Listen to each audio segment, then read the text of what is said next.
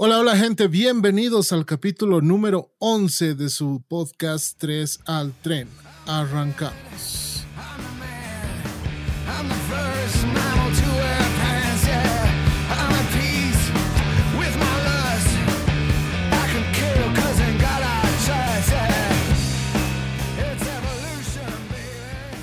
Buenas vibras y buen rock and roll, gente. Es un gusto saludarlos como todas las semanas, esta vez en el capítulo 11 de su podcast 3 al tren.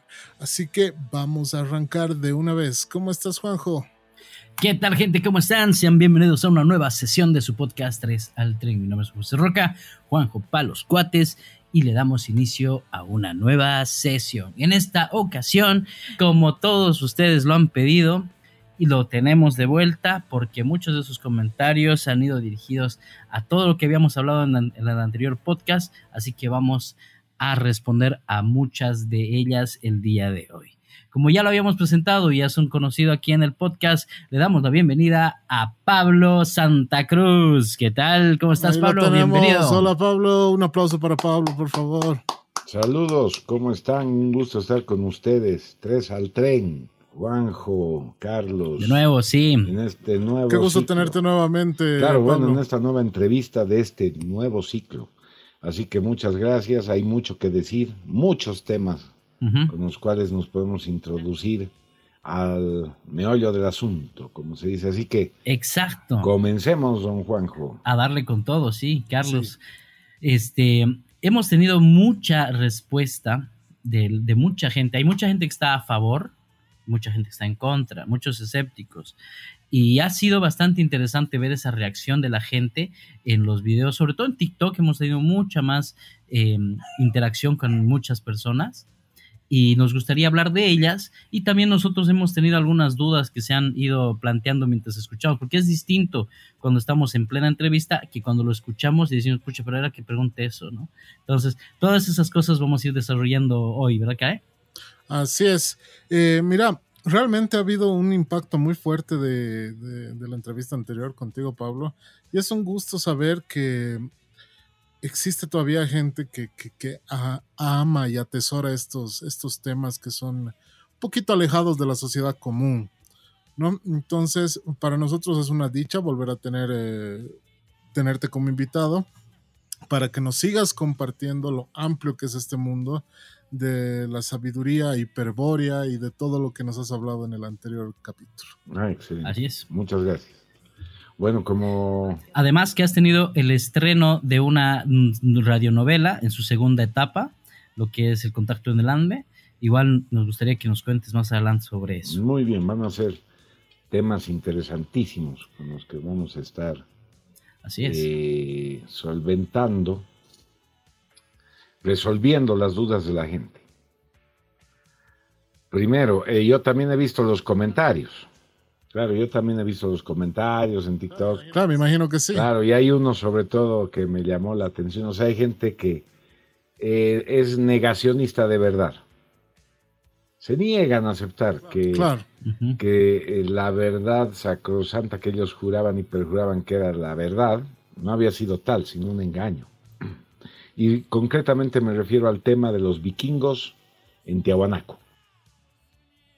Entonces, eh, en esta parte de, la entrevista voy a ser muy técnico, a ver si esta gente tiene alguna esperanza de, reconocer el error y rectificarlo. Dicen que eso es símbolo de nobleza. Eh, algo que escasea mucho, mucho, mucho en estos tiempos. ¿No? Pero bueno. La nobleza la nobleza. El que reconoce el error y lo rectifica demuestra indudablemente un rasgo de nobleza sin igual. Entonces, está bien no estar de acuerdo, pero hay fundamentos. Y precisamente eso es lo que yo te quería, de lo que te quería hablar.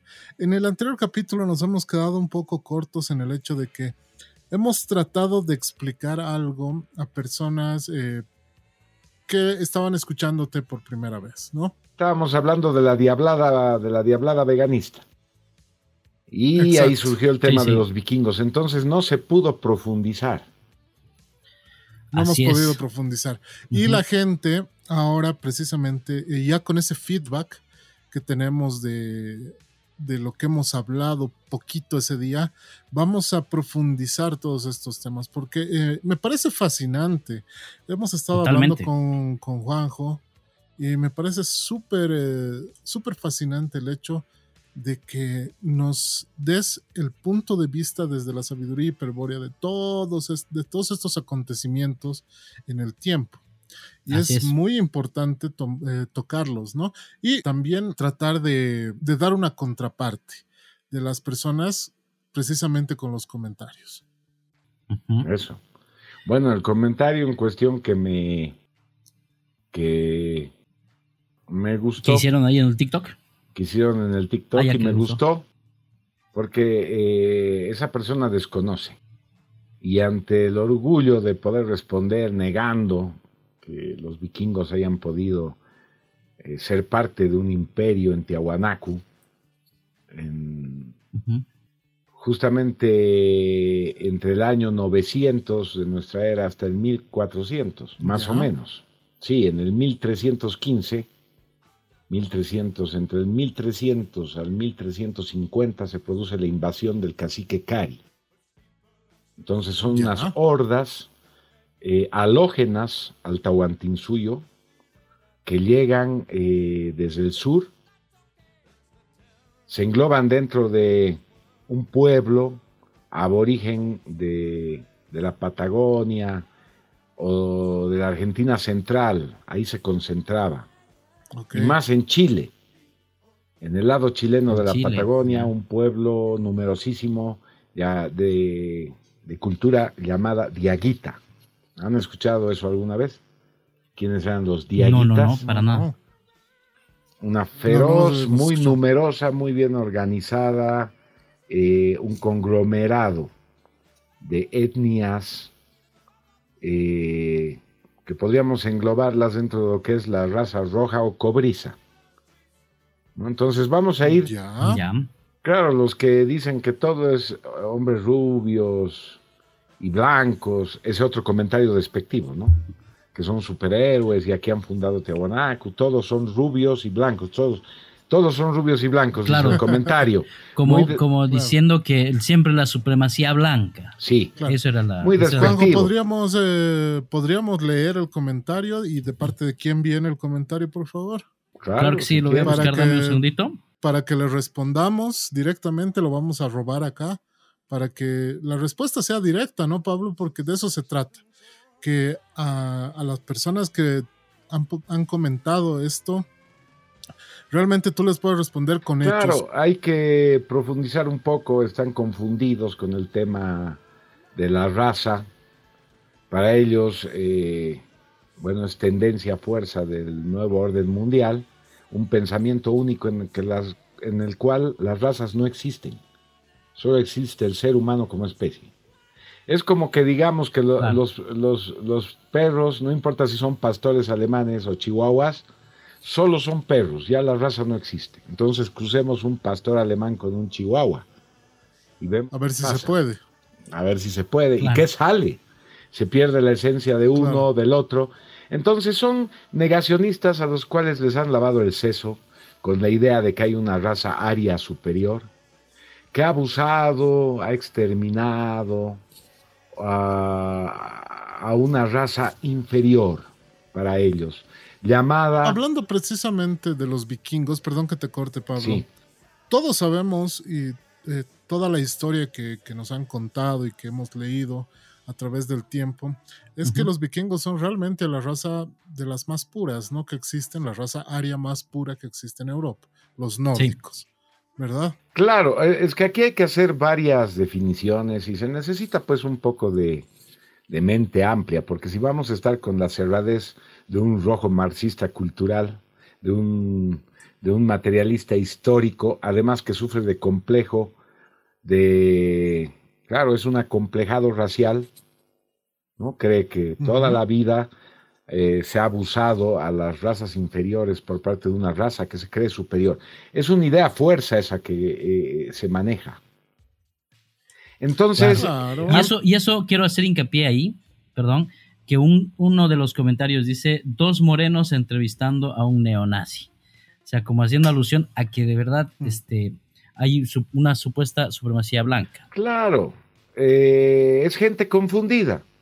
Gente que oye mi discurso de buenas a primeras y consciente o inconscientemente me cataloga dentro de su rango, eh, de su escaso campo cultural, conocimiento, de su ah, muy bajo nivel de, de, significación que tiene, porque vive en un plano de significación con conceptos que les han impuesto como ideas fuerza en colegios y universidades y que son completamente absurdos, propios de, de una persona oligofrénica o retrasada mental o que le han hecho una lobotomía pero lamentablemente estos sistemas de pensamiento se han impuesto. Entonces surge ese criterio completamente obtuso.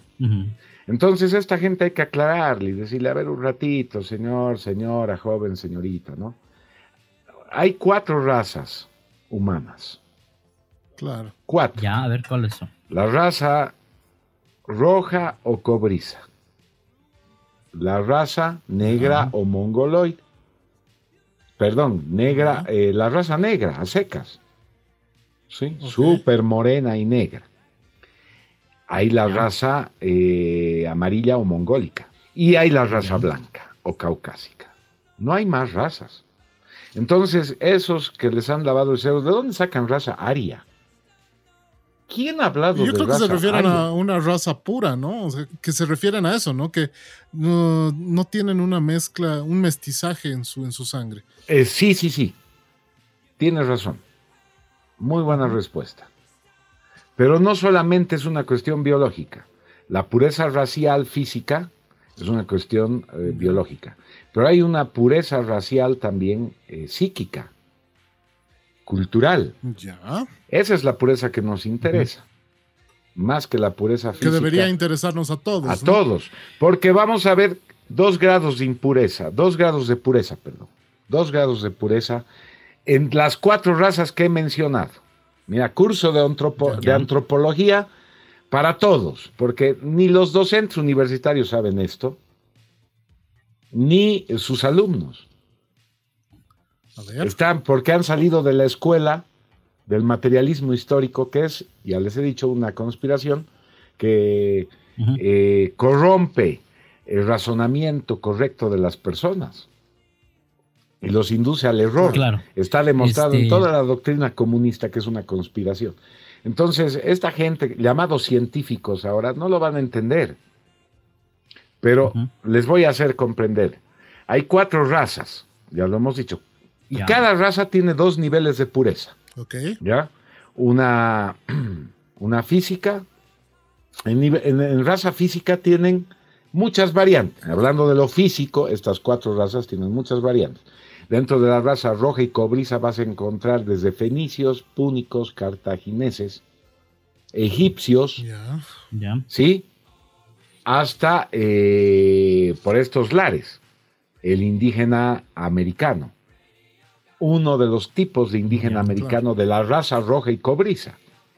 Porque lo que nos quieren esconder es que en América también habían tipos negroides, es decir, raza negra con sus tipos y raza blanca con sus tipos. Hay muchos tipos de raza blanca. Hay el, Eso de lo que tú hablas, perdón Pablo, es de, ¿de qué época de la humanidad estamos hablando? De la actualidad y de la Atlántida. Claro, claro, en, la actualidad, claro, tenemos eh, por todos lados, eh, tenemos asiáticos, africanos. Claro, ya, ya la mezcla y la, migración ha sido mundial, ¿no? Entonces, pero. el 98% de la población es mestiza ahora. Pero lo que tú dices eh, precisamente es que en un tiempo. En un periodo de tiempo. ya existía la raza negra como tal en América, ¿no? O sea, nacida en América o tú dices que es como todos sabemos que ha sido que han sido migrantes de claro es un es un producto de luchas intestinas no de guerras de grandes traslados de poblaciones enteras que han migrado a un lado. Tendríamos que conocer historia universal para saber cómo han sido estas migraciones. Pero bueno en, en estos, estas razas tienen principalmente dos niveles psíquicos. Ya. Ya Todas las razas, blanca, amarilla, negra y roja o cobriza.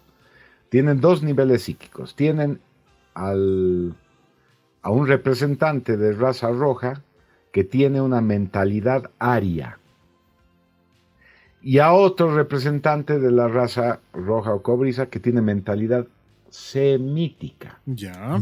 ¿Sí? A ver, yo podría comentar lo siguiente con lo que dices, Pablo. Se ha visto mucho, sobre todo en este tiempo. Se quiere hacer que vuelva a surgir las razas y que son, eh, que han sido, eh, digamos, eh, colonizadas o algo así, muy entre comillas, ¿no? Por ejemplo, los incas. como tú dices, es una raza cobriza. No, no, no, no. Ahí, ahí está el error. Es que ahí está el error. ¿No? Yendo por pasos, contestando. Claro.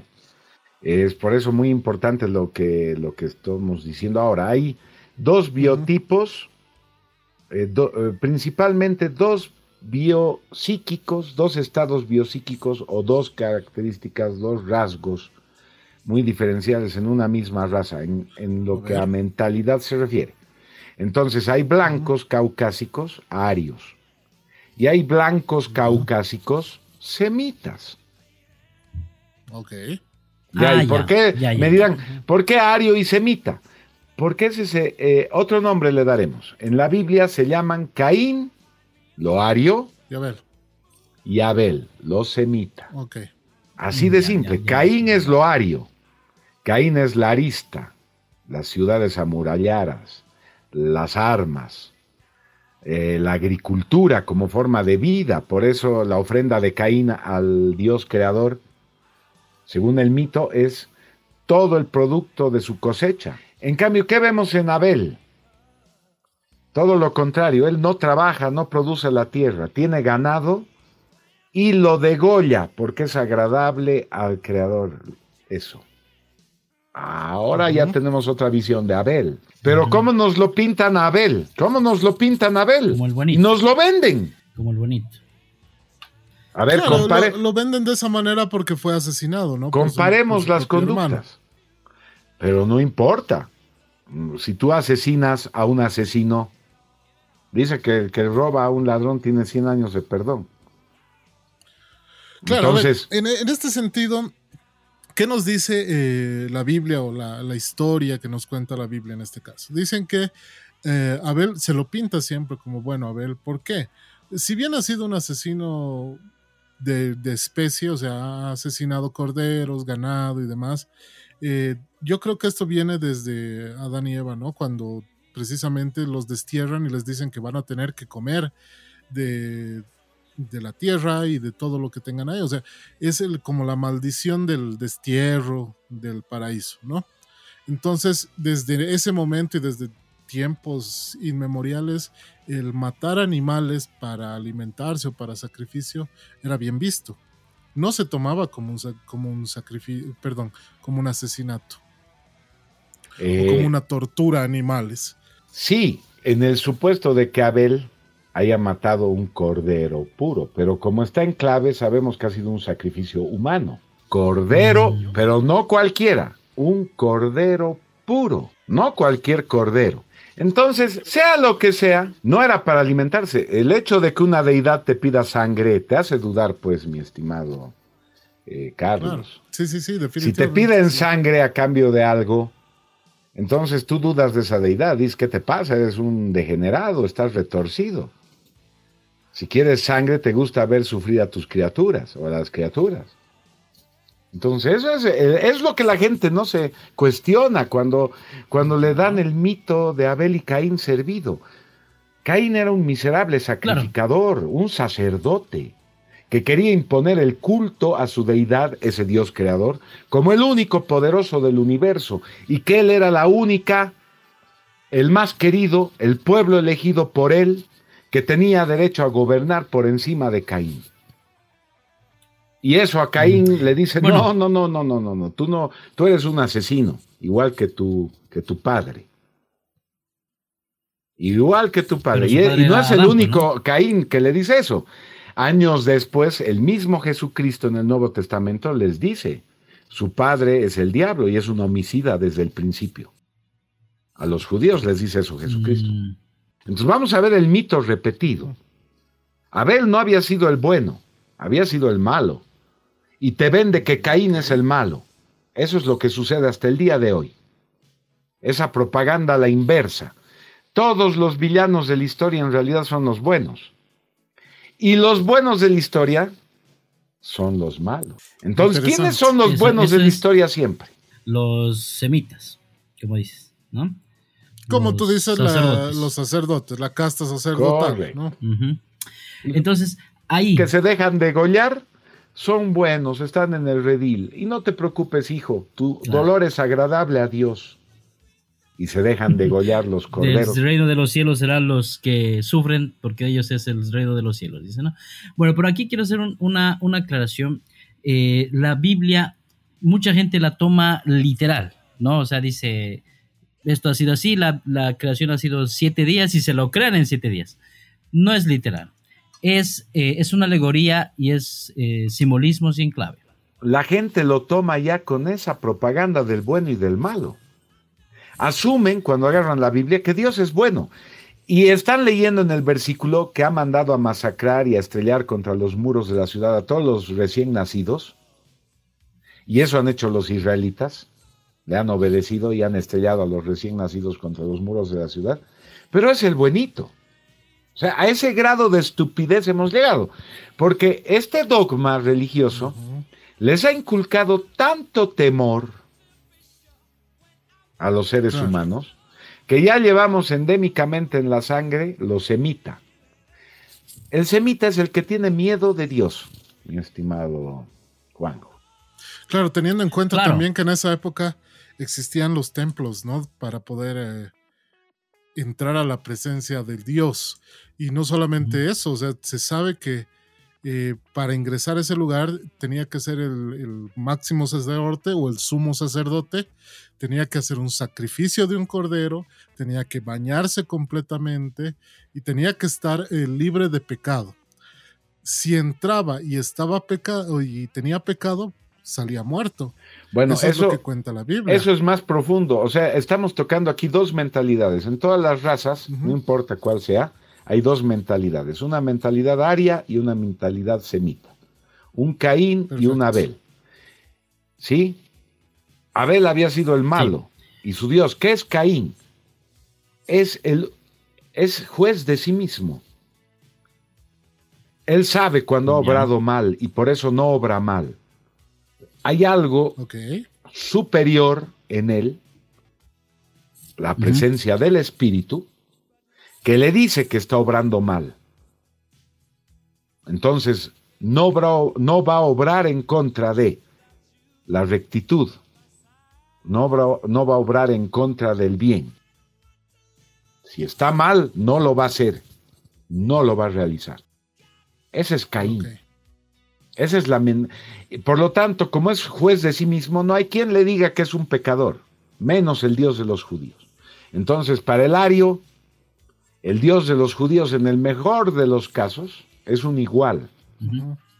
Pero como sabemos que es un Dios corrompido, mentiroso, genocida, que tiene todos los vicios habidos y por haber, entonces, ni siquiera mi igual Tú eres un demonio y te combato. Ese es el ario. Y nunca se ha dejado judío cristianizar. Y en el caso de que, de que, digamos, traslademos esta idea a deidades diferentes o a... O sea, a, lo que, a las concepciones que tenemos, ¿no? Claro. Esta es la concepción que tenemos del cristianismo y desde su inicio del cristianismo.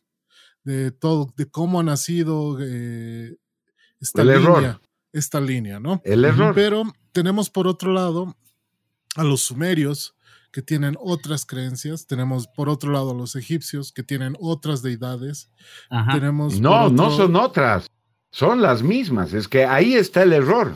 Claro. Ahí está el error. Miren, vamos a analizar con ustedes. Veamos, no hay supuestamente nada parecido entre los egipcios y los hebreos y los griegos. tres culturas diferentes. Y sumerios más, cuatro. ¿ya? Por ejemplo, el panteón sumerio. Vamos a tener a un Enlil, un Enki, una Inanna, como los principales deidades, y vamos a tener a los Ijiji, que son como unos eh, subalternos, pero con un rango muy superior también que están ahí. Y ese es el panteón eh, sumerio. El panteón egipcio se parece. Vamos a tener a un, a un Osiris, a un Ra, como, el dios, como el dios máximo, ¿no? El dios del sol. El sol. Eh, es que vamos a tener, eh, con los egipcios todo el mundo piensa en Isis y Osiris, pero en ese nivel en quien Lil están Ra y Amón. Amón. claro. Ra, Amón. Y luego tenemos a Isis, Osiris. Y tenemos ahí a Horus como un Cristo. O sea, imagínense, en, Sumeria, eh, Enki, Enlil, Inanna, y puede ser Marduk. Ahí quería llegar. Pero espera, espera, espera. Son dos culturas, faltan dos. Entonces veremos eh, el, panteón, el panteón judeo-cristiano. Dios, o Jehová, Padre Todopoderoso, Creador del cielo y de la tierra, cambia. Para los judíos es el único Dios, no hay otro y las otras jerarquías las mantienen en secreto y no pueden pronunciar su nombre porque el supremo es el supremo y punto. Entonces con los judíos te pierdes, no hay panteón. Hay un solo Dios. Entonces no los vamos a utilizar a los hebreos, utilicemos otra cultura, los griegos. Los griegos tienen a Zeus, ¿sí? su respectiva contraparte femenina, Minerva, ¿no? Y Zeus, y Zeus es hijo de, y así, va de Cronos, y Cronos es hijo, de, Urano. Exactamente. Entonces, eh, ahí en la teología griega la cosa se complica un poco, pero al final es, son los mismos dioses, con otros nombres. En Lil es Jehová, el dios hebreo, ¿sí? El Moloch fenicio, el Cronos eh, romano o griego. Ya. ese, es, eh, ese es eh, Jehová. Jehová. Comparte. Los, los hindús y hay otros, también tienen, ¿no? Y, y Enki, ¿quién es? Comparte con Apolo, comparte con Mercurio, Hermes. Hermes. Sí. Mm. Lucifer, en otra cosa. Hades, Zeus, que sería el griego, se acerca al Cristo. Pero también los germanos tienen su Cristo, que es Botán, es el Cristo nórdico. Entonces, ¿De dónde sale ese Jesucristo si lo Cristo no está en la, religión semita? En la religión judía solo hay un Dios y punto. Sí, porque supuestamente no, hablan del otro. están esperando la, No hablan del otro, claro.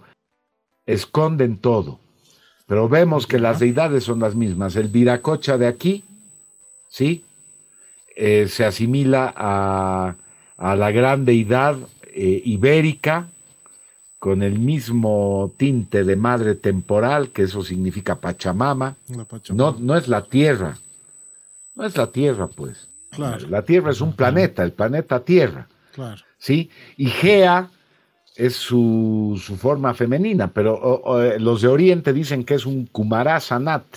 Es un es, una, es un ser con rango planetario que es la Tierra. Entonces no tiene nada que ver con, con la Madre Tierra. Los que dicen que es la Madre Tierra están muy equivocados. Los griegos le dicen Gaia, si no me equivoco, ¿no? Claro, la naturaleza en todo caso tiene también aspecto femenino y, podría ser Gaia, ¿no? Que sería eh, la Pachamama, ahí se la asimilaría a la Pachamama griega. Eh, andina, pero es que eh, los iberos también tenían su Pachamama, que se llamaba Pirena. Claro, o sea, es, es, un común denominador encontrar similitudes entre todas estas historias.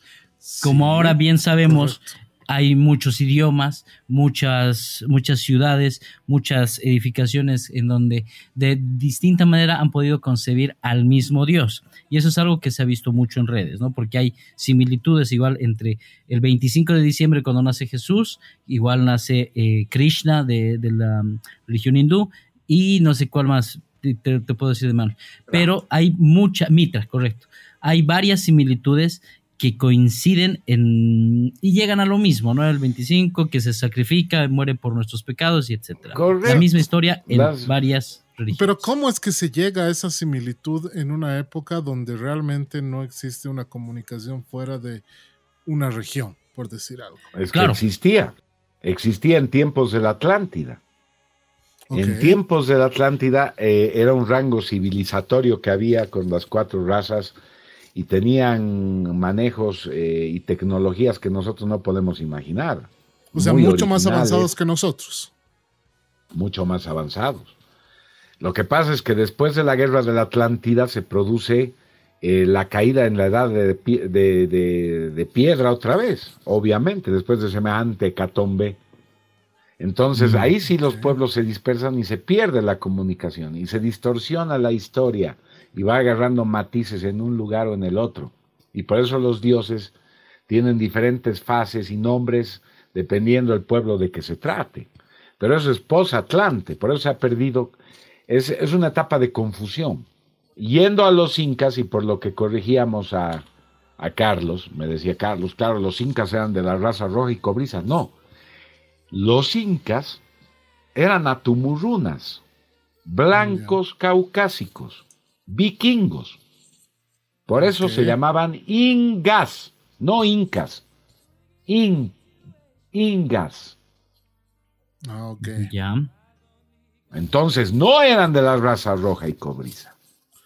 Ya, o sea, eh, eh, hablando físicamente, eran de raza Hablando físicamente eran blanca, de raza blanca. caucásica. Exacto. Pero a lo que me refería es que hablando de la, la raza como tú dices, ¿no? Ideológica, mental, ¿cómo me dijiste? En raza mental, aparte de ser de raza blanca, son arios. No son semitas, no son abelitas, no son corderos.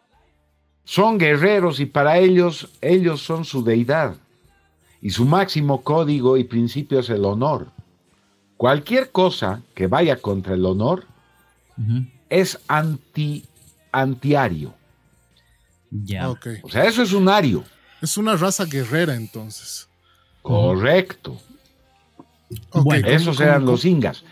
Pero los ingas se han mezclado con la raza roja y cobriza, muy posiblemente muiscas, muy posiblemente eh, arawaks, mujeres rojas cobrizas que vivían aquí, arawaks, en altiplanicie, y otras etnias muy, muy eh, refinadas de la raza roja y cobriza. Y es ahí donde se produce el mestizaje y nacen los quillarunas, que son los súbditos de los ingas. Ese es el imperio vikingo tiahuanaco. Ya. ¿Y en qué momento se pierde el, lo blanco, por decirse? Los mejores antropólogos, arqueólogos, filólogos, estudiosos, historiadores eh, eruditos, lo afirman. No yo, solamente. Comencemos. Arthur Poznansky, el más grande tiahuanacólogo de todos los tiempos. En su tomo 1-2 de Em, la cuna del hombre americano, Tiahuanaco, la cuna del hombre americano, da innumerables pruebas de la presencia de los vikingos en Tiahuanaco, sus legados eh, paleoarqueológicos, momias rubias, momias pelirrojas. O sea, que la ciudad principal de, los Tiahuanacotas, perdón, de los incas sería Tiahuanaco. El imperio vikingo, eh, sí, Tiahuanaco, pero también después en un segundo periodo han tenido como capital al Cusco porque esa parte todavía no había sido completamente invadida por los diaguitas. que aquí vamos a... Y con esto quiero contestar otra pregunta. Me dijeron, ¿y, si hay, hiciéramos vikingos, dónde están? Pues ahora muéstrenme, como diciendo, a ver, mostrame que hay vikingos. Exacto, sí. Bueno, vean la cantidad de indios blancos que hay en Sucre, Tarija, Potosí. En Apolo. En Apolo, en el Beni, en, en Apolo es increíble porque tú ves eh, personas completamente blancas, con ojos azules, con ojos verdes y... Y no son descendientes de españoles. Y no son descendientes de españoles muchos de ellos. Muchos de ellos son, eh, podríamos decir, raza pura, ¿no? De acá de, Sudamérica. Está comprobado, pues. Ay, existe. Entonces, este que ha dicho que dónde están, eres un ciego si no los ves. Pero ya, no hay mucho. ¿Sabes por qué? ¿Sabes por qué? Le voy a responder a ese, a ese individuo que ha preguntado porque los diaguitas con el cacique Cari como casta sacerdotal, como buenos abeles, han pasado a cuchillo a cincuenta mil atumurrunas y quillarrunas en el lago Titicaca. Y han derramado su sangre en el lago Titicaca. Los degollaban y derramaban su sangre. El plan y, y la orden que tenían los diaguitas era exterminar a todos los blancos. Mm. Se han sido víctimas, han sido ah. perseguidos hasta para prácticamente ser extintos. Eh, ¿Quiénes crees que han construido Machu Picchu? Recién se descubre Machu Picchu en 1907 o 1911. Claro. Ahí estaban refugiados todos los sobrevivientes de esta masacre que ha cometido el cacique Cari con europeos más. Han venido a reforzar ese ejército templarios de Europa. Wow, eso no y, sacerdotes católicos han venido con el cacique Cari a destruir el imperio de Tiahuanacu. Y esto, eh, ¿cuándo, eh, en qué periodo de tiempo? Ahora, ¿quién lo dice esto de la guerra de Tiahuanacu? Uno de los más grandes filólogos, antropólogos de todos los tiempos, el francés argentino Jacques de Maillet en una obra extraordinaria, El Imperio Vikingo de Tiahuanaco, su libro, Drácares en el Amazonas, el, rey vikingo del Paraguay. Pero él no estaba mm. tampoco solo. Hemos dicho que Artus Poznansky nos dice que el octavo Inga Viracocha era un vikingo casado con una quillarruna. Ok. Ya, sí. Pero ah. eh, me gustaría saber en qué periodo de tiempo es que se desarrolla todo esto en qué periodo están los Ingas, su máximo esplendor y su de empezar a, bueno, su descenso. Cari es en 1315, entre 1315 y 1350. ¿Antes o después de Cristo? Se produce la invasión y la destrucción del imperio vikingo Tiahuanaco. Entonces, cuando llega Colón, eh, vuelve a renacer el ah, imperio Inga. Estamos hablando de un siglo después. Sí, cuando llega, vuelve a renacer un imperio ingi, los rechazan. los diaguitas no se pudieron expandir hasta el Perú, ni hasta el Amazonas. Se han quedado aquí poblando el altiplano y la zona Cochabamba, La Paz, Oruro. Pero no han podido llegar a los llanos, a la zona subtropical, y ahí se han escondido los ingas. Claro, porque se han encontrado. Que han sobrevivido. se han encontrado también con otra raza al oriente, ¿no? Porque me imagino que han debido querer ir a ese lado, ¿no? Pero. Bueno, toda esta historia fascinante la cuentan grandes de la antropología y la investigación histórica, decanos de universidades bolivianas como Pedro Montaño Aragón, su libro Las Gorgonas de América. Las Gorgonas de Nosotros que pensábamos que la gorgona era un símbolo griego, no, había sido, había sido íbero, con pirena. Y este símbolo ensortijado de serpientes, la gorgona, es lo que Fray, eh, un fray, creo que es Alonso de Guzmán, atestigua haber visto destruida en, en para poner ahí la Virgen Católica en su lugar. Un ídolo ensortijado de serpientes, una gorgona, ese es el rostro de la verdadera Pachamama. Una mm. gorgona. Mira, nos gustaría que hagamos un pausa, una pausa acá diciendo cuál es eh, la referencia, porque uno de los mensajes, o bueno, no, sino uno, varios, dicen en qué te basas esto. Obviamente los libros de los autores que estás nombrando, pero ellos han debido tener una base en la cual se han inspirado para hacer esas, esas investigaciones. ¿Cuál sería el libro base para poder entender esto? Que hay muchos, ¿no? Hay muchos eh, libros. ¿Uno que, tú nos recomendarías para entenderlo? Es que son libros, eh, mira, por ejemplo, eh, Tiahuanacu, la cuna del hombre americano, no es un libro cualquiera, es la obra cumbre de Artur Poznansky. Claro. Entonces, investigador, claro. Puede servir de una de base para muchas cosas, pero ¿por qué el libro no hay en librerías, no se encuentra? Sobre todo el tomo 1 y 2, porque ahí están todas las pruebas arqueológicas de la presencia de los vikingos. he hablado de las momias rubias. Sí, sí. Caucásicas. Han encontrado momias de vikingos perfectamente conservadas, ¿no? En lugares tan remotos como Guatemala. O sea, mira dónde han llegado los vikingos mucho antes. Ya estaban ahí está lo interesante. Lo que queremos, digamos, es. Eh, porque al hablar sin, eh, digamos, dar una referencia de alguna de algún escrito donde puedan investigarlo, o sea, nosotros cualquiera puede pensar que estamos hablando por hablar o que estamos hablando de una historia fantástica.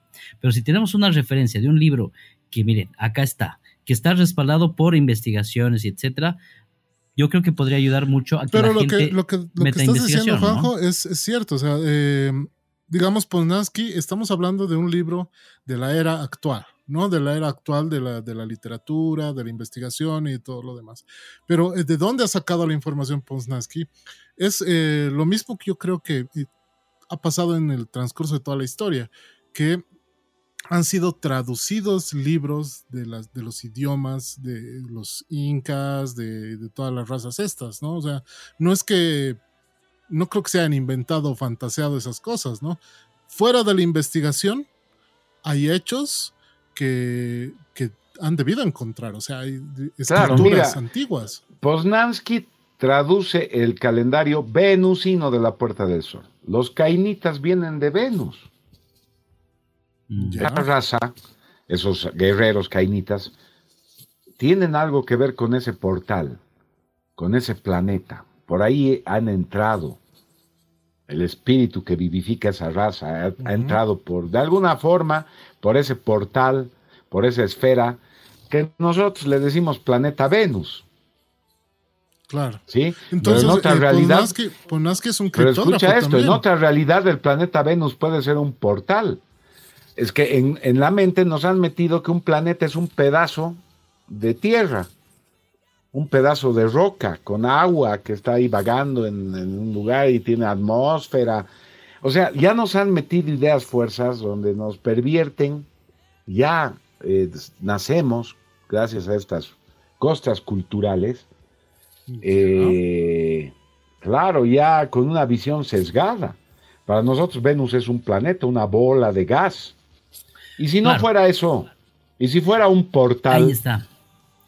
Eso es lo que yo mucho defiendo, porque muchas veces digo, ya la historia nos la hemos eh, conocido comida, masticada, simplemente la tragamos. La investigación que deberíamos hacerle no le hacemos y simplemente nos remitimos, ah, esto está escrito acá y esto es la verdad y listo. No quiero saber más nada. Pero hablando de Venus, personalmente, es un hecho, tú lo puedes corroborar con un telescopio. O sea, y el telescopio no te, no te va a decir o no va a estar trucado, digamos, como para que, para que veas otra cosa. Tú pones un telescopio y Venus está súper cerca como para verlo de un telescopio. Y se ve claramente que es un planeta y que obviamente está formado por ciertas cosas, ¿no? Pero, eh, o sea, no hemos pisado su, superficie, ¿no? Porque puede, ser una, puede ser una esfera que tiene o contiene dentro de sí misma un sinfín de posibilidades eh, Venus puede existir como un ser multidimensional en otros planos, puede ser un portal. Así como cualquier otro planeta. Exacto. así como cualquier otro planeta. no te olvides, no se olviden que para eh, que eh, también se asimilaba a estas esferas con los, las deidades. Por ejemplo, Júpiter corresponde con la esfera Júpiter. El dios de los hebreos, Saturno, Saturno ¿no? Con Saturno, Cronos. ¿Sí? Y así. Eh, entonces, eh, un planeta es mucho más que un pedazo de, planeta. Perdón que, ¿no? De lo que la gente piensa que una roca flotando en el espacio, digamos. Exacto. Entonces ahí cabe la posibilidad a cuestionarse algunas cosas, ¿no? Eh, hay bases científicas que las conocemos ahorita, pero que no las hemos corroborado de manera personal y lo propio pasa del otro lado. De, Mario Montaño Aragón, su investigación. Dick Ibarra Grasso, decano de las universidades de la UMSA aquí en La Paz, de Cochabamba y de Buenos Aires. ¿Ya? Imagínate el erudito que es este hombre. ha escrito varios libros, Los hombres barbados en América antes de Colón. Ok. Imagínate ese libro. Estos libros, ¿qué, tipo son de decanos de las universidades. ¿Qué, ¿Qué categoría le podríamos poner a estos libros? Porque muchos de los que has nombrado no se encuentran en librerías. Libros prohibidos, ¿por qué? Por la coyuntura política del momento. Entonces ahorita le conviene a un populismo llamado más masismo, digamos, socialismo, masismo en Bolivia, que hay una reivindicación de un indio que ha sido maltratado en tiempos remotos, ¿no? Claro. Y estas reivindicaciones tienen que incluir que es el único ser existente, los demás son halógenos, foráneos o no son seres humanos, no existen. No, no existen ya ni mestizos en el censo. O sea, si no eres indígena y te dicen, ¿a qué nación indígena, originario, campesina correspondes? Y yo diría, soy Inga, ¿no? Descendiente de, de eh, Garcilaso de la Vega y una princesa inca. O sea, el, el, padre de Garcilaso de la Vega era un, era un noble español, de la realeza española, de la sangre de Felipe II, que ha casado con una inga, con una inca, una princesa. Y de ahí venimos los de la Vega. y mírenme, soy, soy de una nación originaria campesina que ustedes no reconocen por daltónicos, por acomplejados, por mentirosos. Ellos quieren emular la raza. Nos quieren hacer desaparecer a los blancos que vivimos en Bolivia. qué vileza, qué vileza más grande de toda esa gente podrida y estúpida. no va a suceder. no, está complicado eso. No, pero está sucediendo, mi estimado eh, Carlos. Nos han hecho desaparecer. ¿Cómo no vas a poder decir que eres blanco, caucásico, si lo eres? Claro, en los libros, en los libros puede, puede que, digamos. y ese blanco caucásico. ese blanco caucásico estamos probando que también es de una nación originario campesina. Es. Claro. Es inga, vikingo. Todos tenemos este. Entonces, algún tipo de claro, estas, estas, estas esferas de poder que han tomado el poder en Bolivia, comunistas, liberales, abelitas, pro-judíos, pro-sionistas. El mismo prototipo ese de la Abel. Eso, eso es el más, eso es eh, la izquierda, pero también la derecha liberal. está metida en ambos, está metida en ambos, o sea, no podemos decir que no hay.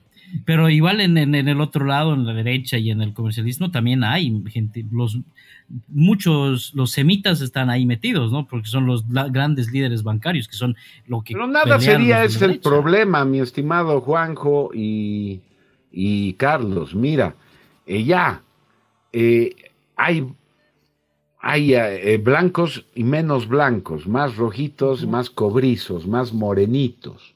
Claro. Ya matando a ese ignorante que te dijo que eran dos morenos eh, entrevistando a un neonazi. A ver, le vamos a responder. Ese que, eh, le responderemos. Ese que ha hecho la pregunta, ¿qué es? Te apuesto, te apuesto que es un moreno. Tiene perfil. ¿Qué se llama? más seguro. Muéstrenme su perfil, investiguen. Ustedes pueden ver el perfil de esa gente en TikTok. No tiene foto. Seguro. Seguro no tiene nombre propio. Con toda seguridad es un moreno. Ahora, hay ah. morenos eh, muy finos, muy altos, muy fuertes, muy bien, eh, sí, logrados. Pero también hay morenos pues, feitos, liquichiris, débiles, toscos. Entonces, esos son acomplejados. Y por eso eh, juran que les van a hacer daño a ustedes porque los ha identificado a ustedes como morenos. No ha especificado qué tipo de morenos. Entrevistando a un neonazi. ¿No ve? Bueno, tiene una Entonces, que ¿él qué es? Él. No es. Un more. No, parece una foto. No, no es, no es, no es. Bueno, pero es un perfil, es un perfil, no es un perfil oficial, ¿no? O sea, no tiene un nombre genérico. Claro, no tiene. Seguramente es un moreno. Pero como odia a los nazis, a los arios, ya sabemos que es un ario, un Caín, él seguro es un Abel. Es un moreno con psicología judaica, un moreno sionista. Peor todavía. Mucho mejor ser pues, un moreno nazi, un moreno ario, un moreno guerrero, un moreno de honor y virtudes, que un moreno, iba a decir una exabrupto, pero me he aguantado. sí, un moreno sionista. ¿Puede haber algo peor que un moreno sionista? Es como muy Porque este moreno, si va a Israel, lo van a discriminar los israelitas que son blancos caucásicos. Es lo que vivimos también, ¿no? O sea, el, racismo o el originario, indígena originario, que es racista, ¿no? Que dice, me están discriminando, pero lo primero que hace es discriminar. Es prácticamente la misma contradicción que vemos en eso, ¿no? Bueno, les hemos respondido y, si escuchan estas respuestas, seguramente se van a rascar con una lata, les va a doler muchísimo. Ojalá. Porque tenemos razón. Este, me gustaría conocer, ya tal vez dejando un poquito esto de lado, eh, las, los orígenes. He escuchado una historia, em, no sé qué tan real se hará, porque igual es este. Son historias que se ven en, las redes. Em, los, una, una raza eh, de fuera que son los, se me, han ido, se me ha ido el nombre ahorita, pero han colonizado Sumeria, ¿no? Que vendrían siendo los... Cae, ¿me ayudas en esto? Tenías el nombre la vez pasada, una, unos extraterrestres. No, no, no. Eh, los Anunnakis. Anunnakis, correcto. Los, no, Anunnakis. los Anunnakis son una raza extraterrestre, ¿no? Sí. Y Anunnaki son Enki, Enlil, Yahvé, que es un Anunnaki, igual, el Jehová judío es un Anunnaki. Que ha peleado contra otra raza que estaban, exacto, que han peleado y ha habido una lucha acá en el planeta contra los reptilianos. Claro. Entonces yo dije, he escuchado esa historia y dije, pucha, esto no es como más o menos lo que Pablo nos contaba y quería ver si tal vez tenía algún tipo de relación, porque es como el inicio, el inicio de la humanidad como tal, ¿no, Carlos? Te lo explico. ¿Por qué los reptiles son los malos de la película? Estamos hablando de los buenos y los malos, los caínes, los malos y los abeles, los buenitos, ¿no ve? Más que todo, yo creo que lo hace, lo, lo muestran de esa manera por la apariencia, ¿no? O sea, casi siempre la apariencia juega mucho. Los reptiloides nos lo han vendido como si fuera algo malo, ¿no ve? Pues sí. Entonces, vámonos a esa analogía. Tenemos estas dos razas psicológicas. Pueden ser blancos, negros, amarillos o rojos, ya lo hemos visto. No importa la raza. Pero son dos razas psicológicas. el Caín y el Abel. El nazi y el judío. Ahí está. Ya. Y el reptiloide es nazi. Oh. El reptil había sido nazi, ario. Y el, cristiano es el Anunnaki. Entonces, ¿el Abel qué es si no es reptil? El Abel, mono, mono. Ah, ok. ¿Cómo le llaman al Dios, al Dios de los hebreos? Al único, el único, el uno.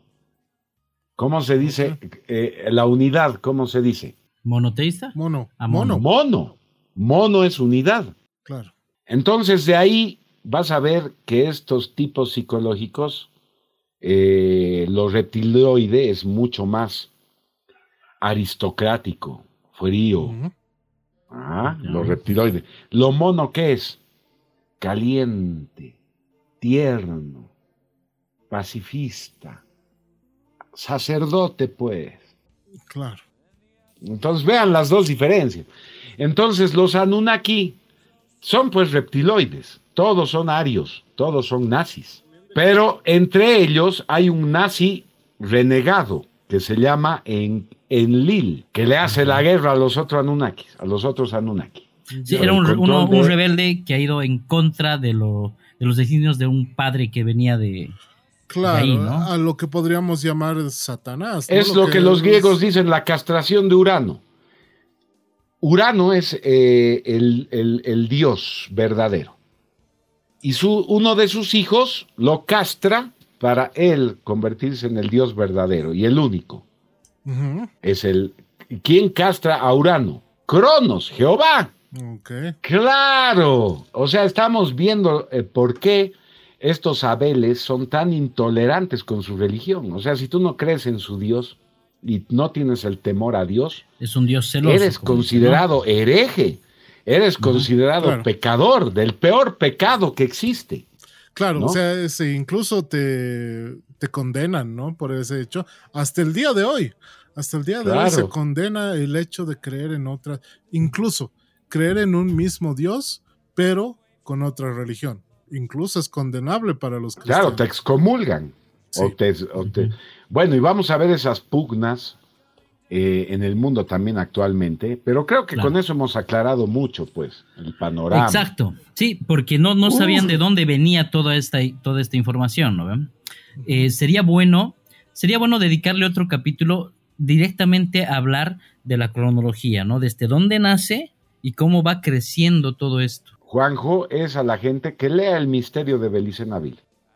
Sí, hemos estado recomendando el, libro también. El misterio de Belice Nabil que está en PDF, hay gente que no quiere leer, pero ahora puede escuchar Además, eh, Belicena Vilca en Spotify.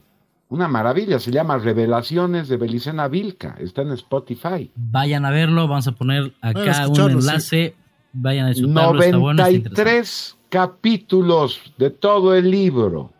Buenísimo. Maravilloso. Además, producido con.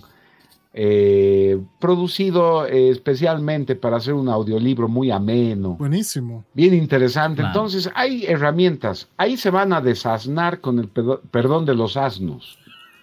¿no? Otra palabra. claro, ahí van a enterarse de todo lo que no sabemos. Además, quiero decir una cosa también, Juanjo.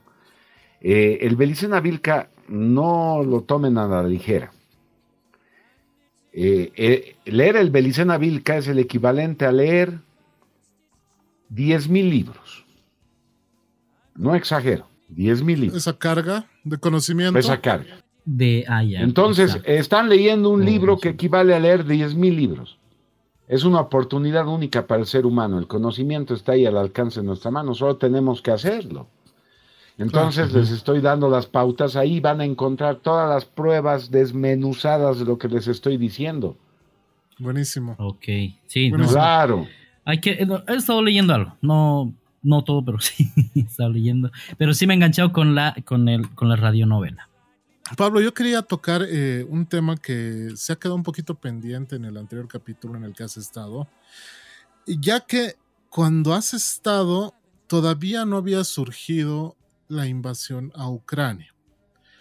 Y habíamos tocado este tema muy a grandes rasgos diciendo que no existían personas guerreras y no existían eh, líderes que tengan las bolas bien puestas prácticamente en esas palabras o en otras eh, como para ser guerreros de verdad.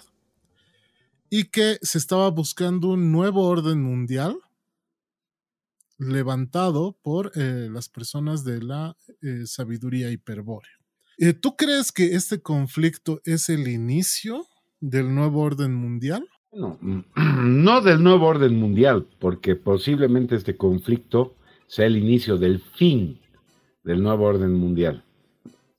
Okay. Después, se puede salir de las manos. ¿no? Es un conflicto muy importante, muy importante no lo tomen a la, ligera, no es una guerrita regional más. No, claro que no. No es como algo, no es como los, los focos de conflicto que estamos viendo en Siria, Yemen. Israel, Palestina. Correcto, todas esas. No, ese es otro de los esenciales. Es esencial, es importante. Entonces, este sí es muy importante, porque está, es la misma lucha, es lo que acabamos de decir ahorita. Mira qué coincidente. Esta guerra es una guerra entre Caín y Abel. Ahora, aquí no podemos identificar y decir, ah, Rusia es Caín y Abel es Ucrania, o al revés. Claro. No, en ambos hay Caínes y Abeles. Claro. Y, están en guerra, en ambos, en ambos frentes, en ambas naciones, Y es esa es la guerra esencial que se están dando. Es una continuación de la Segunda Guerra Mundial. Claro. porque ha estado en Guerra Fría hasta el día de hoy, ¿no? O sea, es una continuación de la Segunda Guerra Mundial porque eh, son... Habría que saber historia para que lo entiendan. Y la gente no sabe nada. Se cree la propaganda de, de, CNN, la propaganda que nos viene eh, de Occidente principalmente, todas las cadenas noticiosas de, Europa, que están en contra de Rusia. Están en contra de Rusia. Entonces nos venden a una Ucrania muy heroica. Pobrecita. Y es raro porque Putin dice que está eh, invadiendo Ucrania no solamente por proteger a los rusos que quieren ser rusos y no ucranianos, protegerlos de las matanzas que, que o limpiezas étnicas que necesariamente van a haber en esos choques contra el nacionalismo ucraniano inevitablemente. Entonces, pero también eh, él nos vende, eh, Putin nos vende que está también queriendo desnazificar Ucrania. Exacto, eso es. Eso es extraño. Quiere desnazificar. Entonces, un ratito, y si son nazis los ucranianos, ¿por qué los está ayudando Occidente, que es antinazi? Completamente de acuerdo. O sea, es, complejo. Es hasta complejo pensar eso. Yo pienso que ya hay, ya hay mucha mezcla, entonces mucha gente está demasiado confundida por la hipercomunicación, porque recibes información de todo lado y al final no puedes discernir cuál es la correcta. Entonces ya tienes un, norte, pero un norte bien corrompido por ambos lados. No, es que, la gente está embobada, O sea, yo creo que la gente está embobada con, estupideces en Internet, realmente, y no le toman atención a, las cosas esenciales. Están con los TikTok Challenge. Están, están, y, y, obviamente a estas empresas les conviene que estén más enfocados en esas cosas que en conflictos reales o cosas que están sucediendo. bueno, pero te explico rápidamente, les explico, para que esto de la guerra de Ucrania no lo tomen tampoco a la ligera. ¿Qué pasa en Ucrania? Cuando era la Unión Soviética, Stalin tenía la policía política más cruel y sanguinaria que haya existido.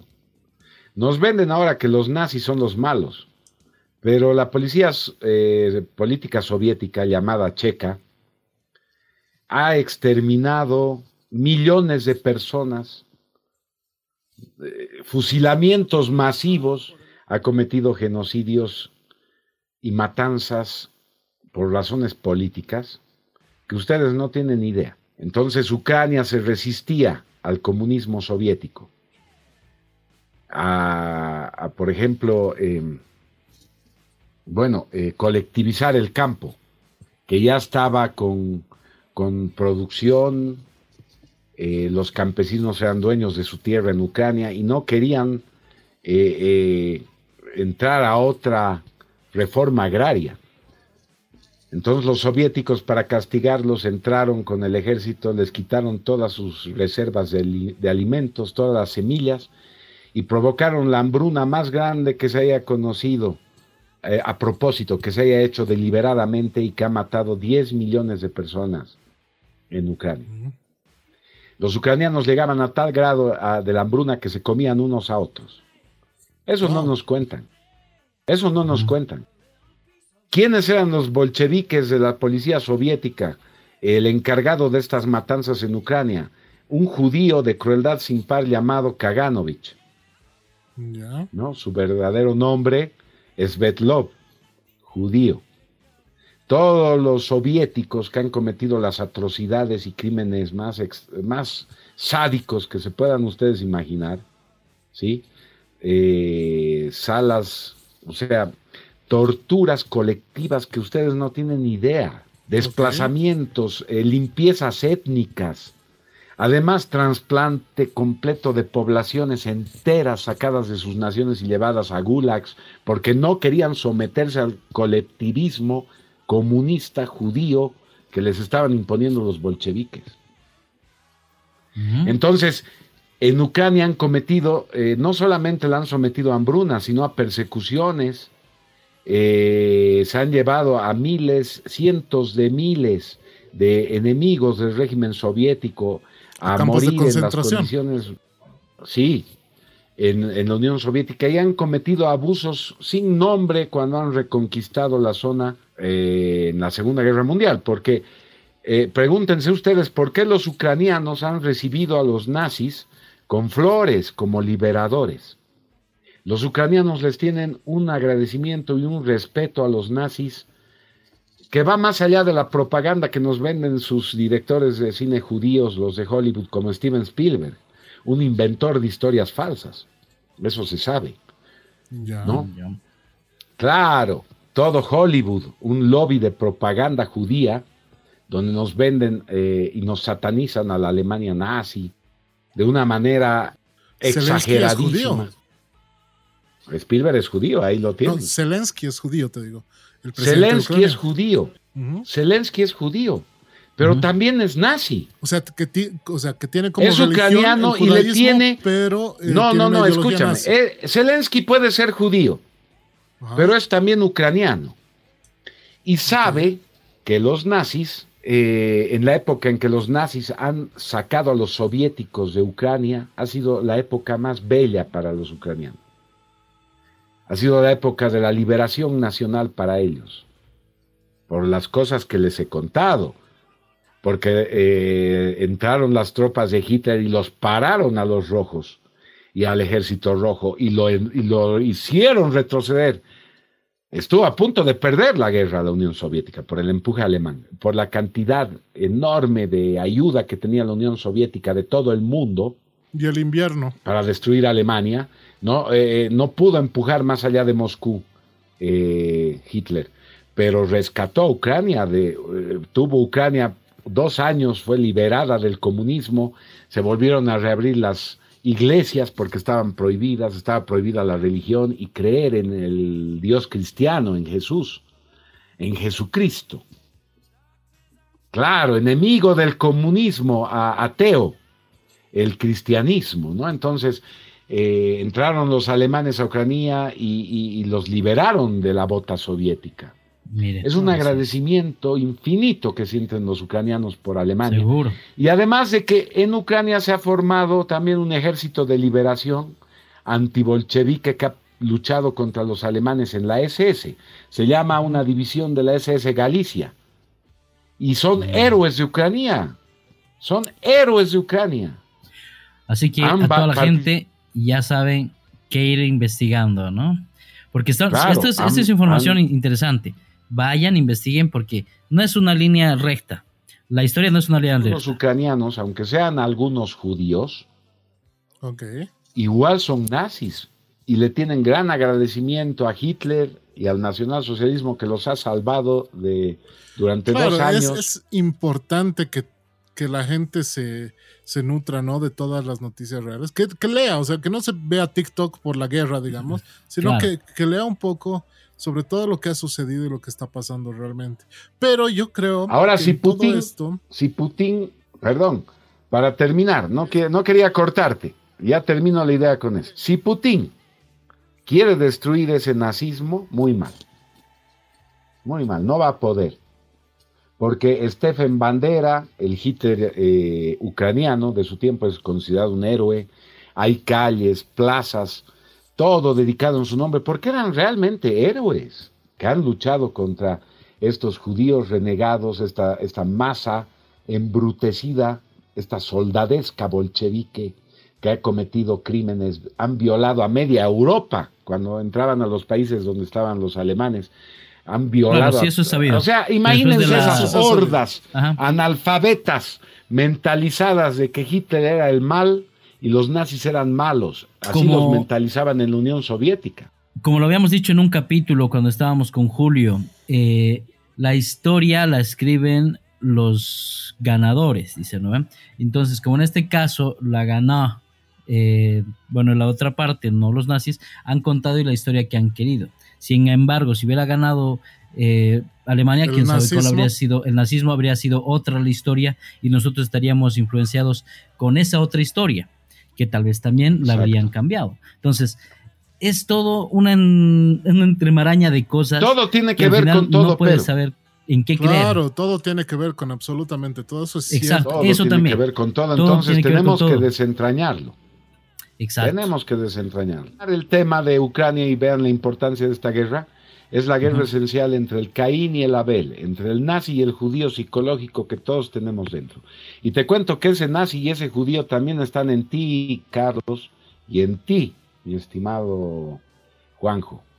Están, todos tenemos al nazi y al judío dentro de nosotros. Miren, cuánta gente no ha dicho, si yo no necesita un Hitler este país, cuántas veces he escuchado aquí decir eso.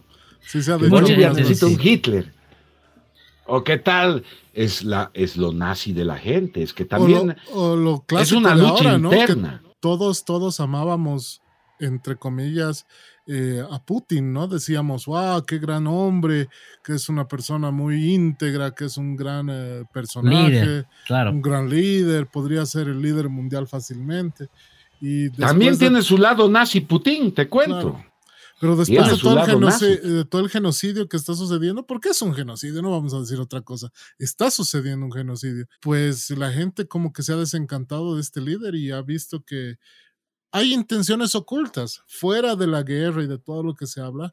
Yo sé que hay intenciones ocultas y por eso te preguntaba, eh, dentro de la, tu sabiduría hiperbórea, ¿qué intenciones crees que tiene eh, Putin en este, en este nuevo cambio que quiere realizar a nivel mundial? Ya, mira, em, es una pregunta que necesita también un contexto para contestarse, ¿no?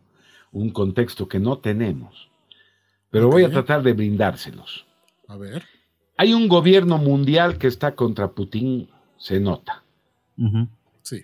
Lo han votado, eh, a los rusos los han votado de todas partes, de todas las asociaciones, los han votado, muchas, les han hecho una, una, claro. los han cometido en parias. Un bloqueo total. Exacto, a los un bloqueo total. Entonces, ese poder del mundo no lo quiere a Putin. ¿Qué no quiere de Putin? ¿Qué es lo que le molesta a ese nuevo orden mundial que no les gusta de Putin?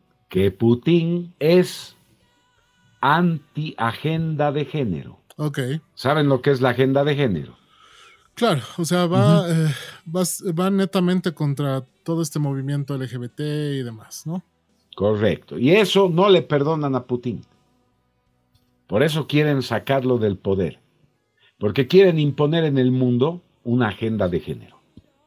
Que todos reconozcamos que somos constructos. Ah, que en Occidente ya se impuso, ¿no? O sea, completamente, en muchos países incluso de manera legal. Y eso implica la degeneración del ser humano, del individuo, la perversión de la familia, del mismo Estado. Cambia todo, ¿no? Y, nacen unos golem, unos... El, el golem es una especie de bicho que los eh, cabalistas judíos hacen como un zombie que está a, tu, a, tu, a tus órdenes para destruir, asesinar, matar, hacer el trabajo sucio. En esos quieren convertir a la humanidad con la agenda de género. ¿no? Vean estos engendros, porque no, no puedes darle otro nombre a toda esta gente confundida, usada políticamente para desnaturalizar la verdad. Entonces, en, eh, según, según lo que tú piensas, el contexto de esto, o sea, de toda esta guerra, de todo lo que está sucediendo y de tanta, tanto bloqueo económico y general, es eh, acallar a Putin y, y sus políticas contra esta agenda de género que sería el plan principal, ¿no? O sea, sacarlo del poder, porque mucha gente incluso dice que este es el fin de Putin, después gane o pierda esta guerra, eh, es el fin de Putin, dicen, porque él eh, ha estado haciendo, ¿no? Políticas, se ha visto claramente en la televisión como muchas eh, feministas han intentado hacer manifestaciones en las plazas y claro, les, han metido a sopapos a la cárcel.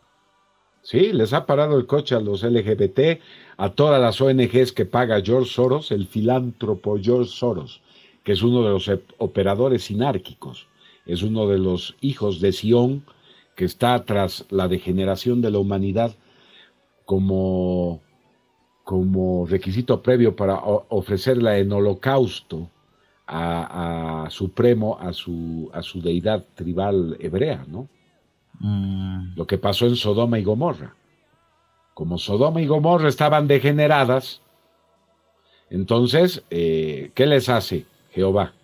Los destruye. Los destruye, Eso mismo quiere hacer la sinarquía. Por eso es tan importante para la sinarquía eh, instaurar la agenda de género. Y Putin se opone y eso va contra sus planes. Entonces, tienen que sacarlo de ahí. Pero también Putin es nacionalista, es decir, nazi. Mm, es, es ahí.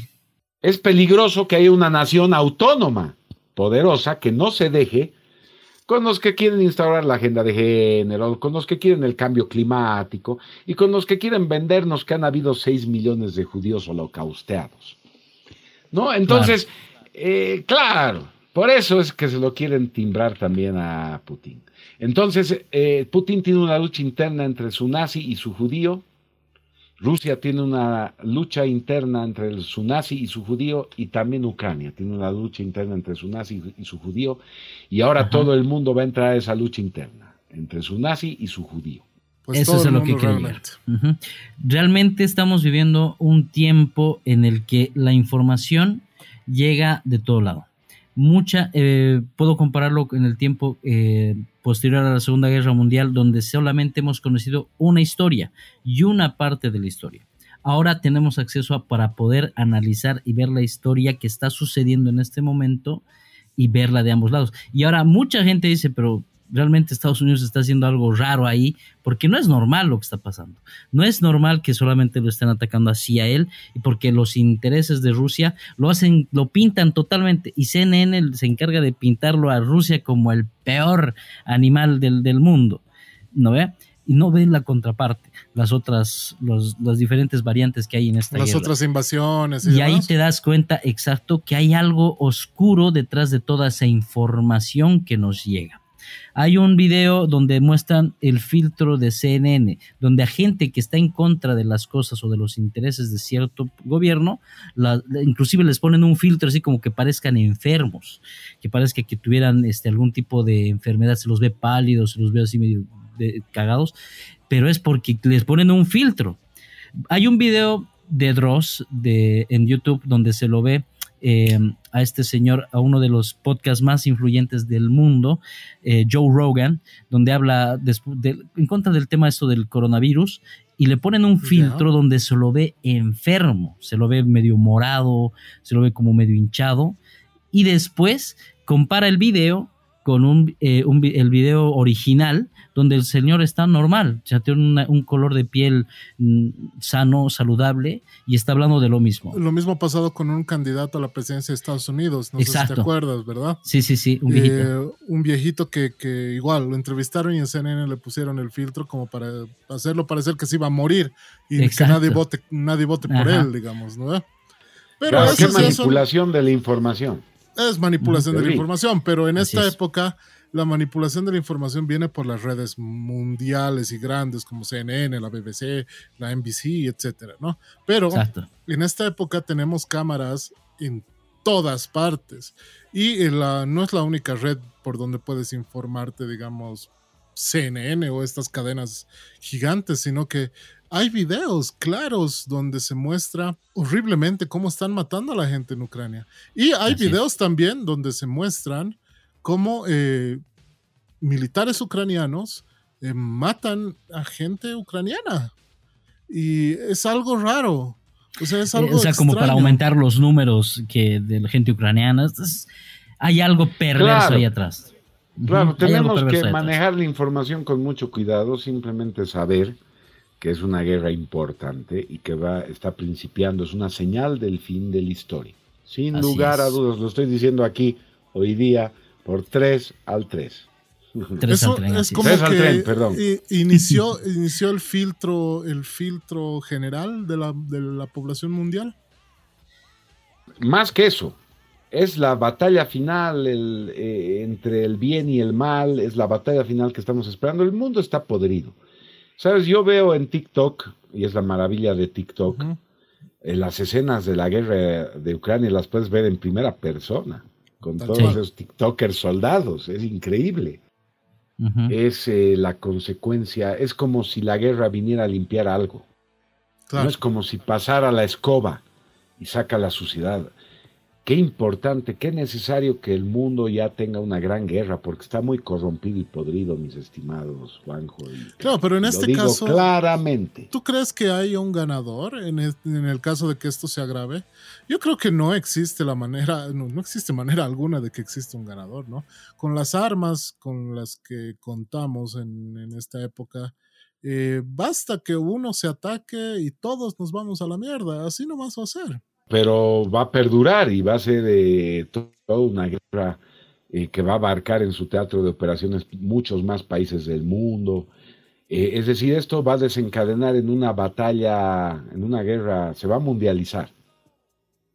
Entonces, la gente ahora está como viviendo la vida loca. Claro. Piensan que todos presienten que hay un fin, está estresada sigan esa intuición. No se descuiden, no digan, ah, va a seguir girando, no va a pasar nada y vamos a seguir en esta misma podredumbre.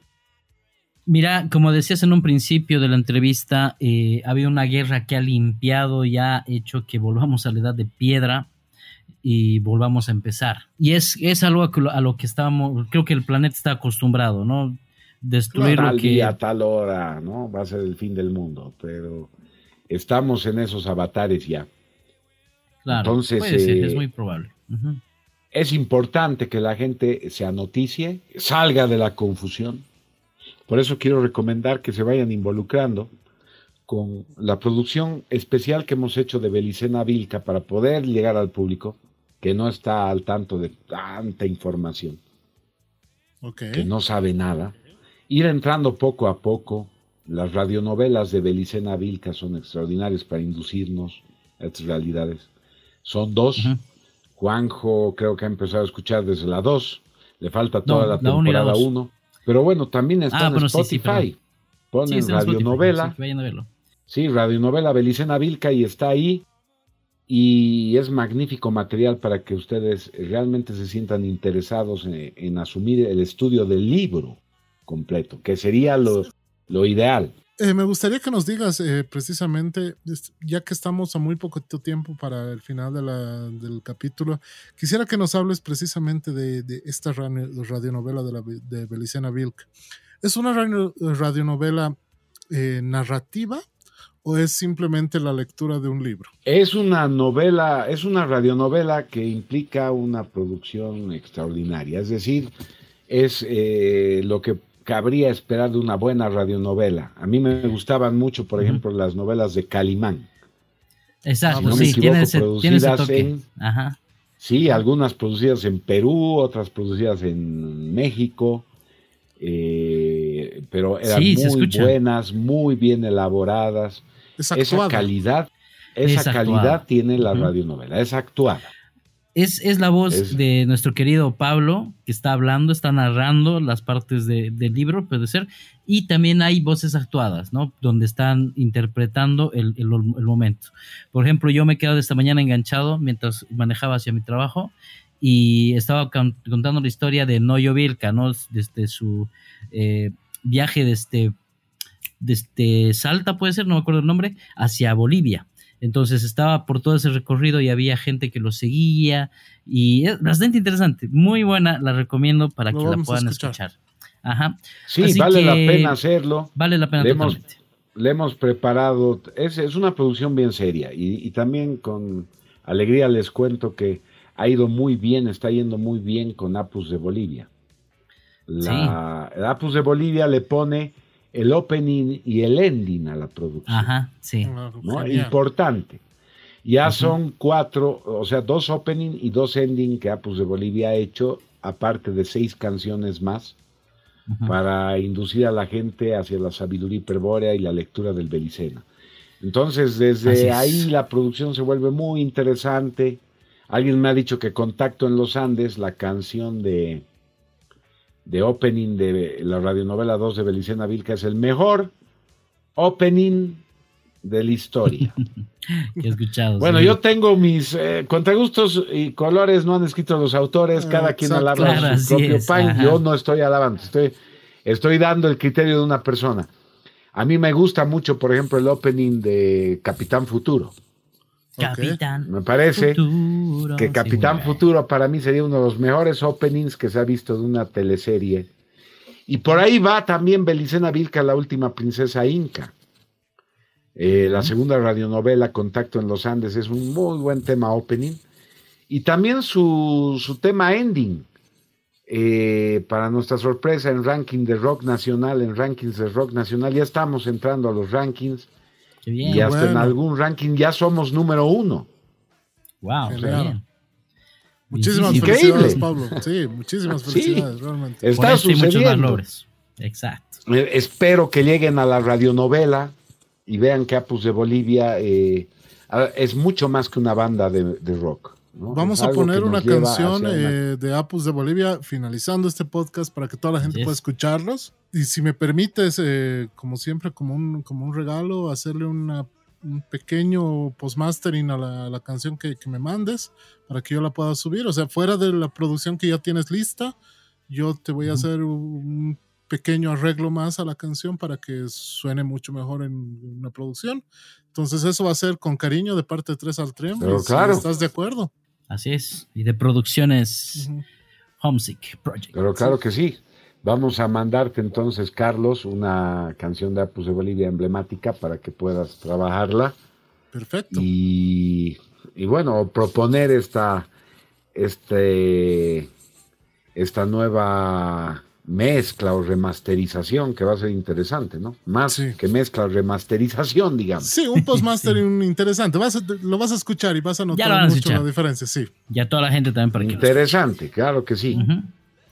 Bueno, yo voy haciendo ya eh, mi finalización.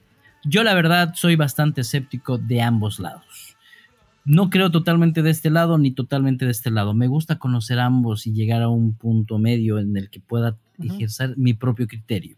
Y espero que ustedes también lo hagan. Espero que vean las, cosas que nos está poniendo Pablo acá sobre la mesa, estudien, vean y analicen y hagan una comparativa contra, contra lo que ya sabemos, con lo que está ahí a disposición en todo lado. Y van a ver que van a llegar a sus propias conclusiones y van a llegar a la sabiduría que ustedes quieran llegar. Así que los invito a que investiguen. Mi nombre es Juan José Roca, Juanjo Palos Cuates y los espero la próxima semana. Así es, y para todas esas personas que, comentan, que están escuchando el podcast y demás, bueno, pues eh, quizá a algunas personas les arda que sean dos morenos entrevistando un neonazi parte 2. Entonces esto va a ser súper divertido. Todas las personas sigan comentando. Eh, vamos a tener más capítulos con Pablo en donde vamos a responder más comentarios y vamos a ir eh, analizando muchas cosas. A mí me parece súper fascinante todo lo que nos cuentas, fuera de que crea o no. Eh, la pasión y la, manera en la que nos dices las cosas eh, nos hace reflexionar y nos hace pensar y nos da, a ver, cualquier persona que te incite a la lectura, a culturizarte, a adquirir más conocimiento, es pues muchísimo mejor que estar viendo fotos en TikTok, ¿no ve? Entonces, eh, creo que es algo muy nutritivo todo lo que estamos hablando, fuera de que creas o no creas, o creas que esto sea fantasía, o creas que esto realmente sea realidad. Eh, creo que es importante que escuchemos a personas como Pablo, que tienen una pasión increíble por su trabajo. Eh, quisiera que te despidas, Pablo, por favor. Ha sido un gusto estar contigo y muchas gracias por, eh, por, estar acá. Bueno, espero que haya salido bien la entrevista para que podamos hacer otra dentro de un tiempo en esta modalidad. Vamos a estar pendientes del lanzamiento, vamos a compartir en nuestras redes sociales. Sé que con la primera entrevista hemos causado sensación. Así es. Y, y seguramente con esta segunda también. Entonces, eh, pregunten, porque ya saben que contestamos a las preguntas. Me ha encantado, no sé dónde me han insultado, el mejor insulto que me han podido hacer. Me han dicho cara de tunta. ¿no? Eh, eh, lindo insulto porque, claro, los morenos serían cara de chuño, ¿no? Y yo tengo cara de tunta, entonces bien interesante. al chuño que me mandó la, el, insulto, pero claro. Eh, eh, creo que ha sido más que un insulto, ha sido una interesante forma de ver las cosas, ¿no? Tunta y chuño igual hermanos. pueden juntarse y hacer una excelente combinación. Y claro, la tunta es riquísima y el chuño también tiene lo suyo. ¿No? Entonces, es una interesante visión analógica para superar ese complejo del tema racial, ¿no? que confunde a mucha gente, toca fibras íntimas, lo sabemos, es un tema delicado, pero como lo hemos tocado, no hay dónde perderse para superar esos traumas y salir. Eh, hemos, eh, quiero terminar con eso, esta despedida. No importa si eres de la raza roja o cobriza, si eres de la raza amarilla o mongoloide, o si eres de la raza negra o negroide, o si eres de la raza blanca o, caucásica, no importa. Eh, en cada una de estas razas existen grandes elementos. Buenísimo. Existen hombres y mujeres con virtudes y valores extraordinarios y, estamos unidos en ese espíritu de honor, en ese espíritu de nobleza, de respeto. Genial. Entonces, claro como el agua, les estoy diciendo que eh, eh, es una raza espiritual que no acepta la bajeza, la corrupción, la mentira. Genial. Entonces, esos son de mi raza. Buenísimo. De mi raza, esa raza espiritual grandiosa que llamamos hiperbórea. Llamamos hiperbórea. Entonces, para los que quieren entrar a la sabiduría hiperbórea y saber qué significa eso. Entonces, a, mí me costaría mentir para sacar partido por un interés material eh, personalista. Claro que sí. No vendería una cosa por venderla quiero decir, por ganar simplemente algo material, sino que tenemos otros principios y valores que nos caracterizan y eso está en todas las razas. Por lo tanto, eh, ¿ustedes creen que los nazis no sabían eso? Y que para los nazis han luchado judíos, han luchado negros por Adolfo Hitler, han luchado eh, hombres de raza eh, roja y cobriza, han luchado hombres de raza amarilla y mongoloide para Adolf Hitler y han estado en sus ejércitos. Han luchado judíos, judíos, han luchado codo a codo con Hitler, como mariscales, alguno ha llegado a mariscal de campo, a generales, judíos, nazis. Mm, interesante. Por algo será, pues, por algo será. Vamos a tener, no es lo que vamos a tener un capítulo para hablar de todo esto. Claro, la verdad sea dicha. Entonces, con eso cerramos. ¿Listo? Muchas gracias, tres al tren y estamos en contacto. Muchas gracias, Pablo, realmente. Muchas gracias, Juanjo, nuevamente otra semana. Muchas gracias a todos eh, nuestros queridos tuntas y chuños que nos están escuchando. Igual somos papas todos, entonces eh, es realmente interesante que toquemos estos temas. No se olviden, estamos en TikTok, en YouTube, estamos en Facebook, también estamos en Instagram subiendo contenido todos los, días, de la semana. Entonces, eh, y escuchen el capítulo anterior y el posterior a este podcast va a estar súper interesante. Buenas vibras y buen rock and roll. Mi nombre es Kae. Esta semana se subió al tren el señor Pablo Santa Cruz de la Vega y me despido con un enorme abrazo. Chao a todos.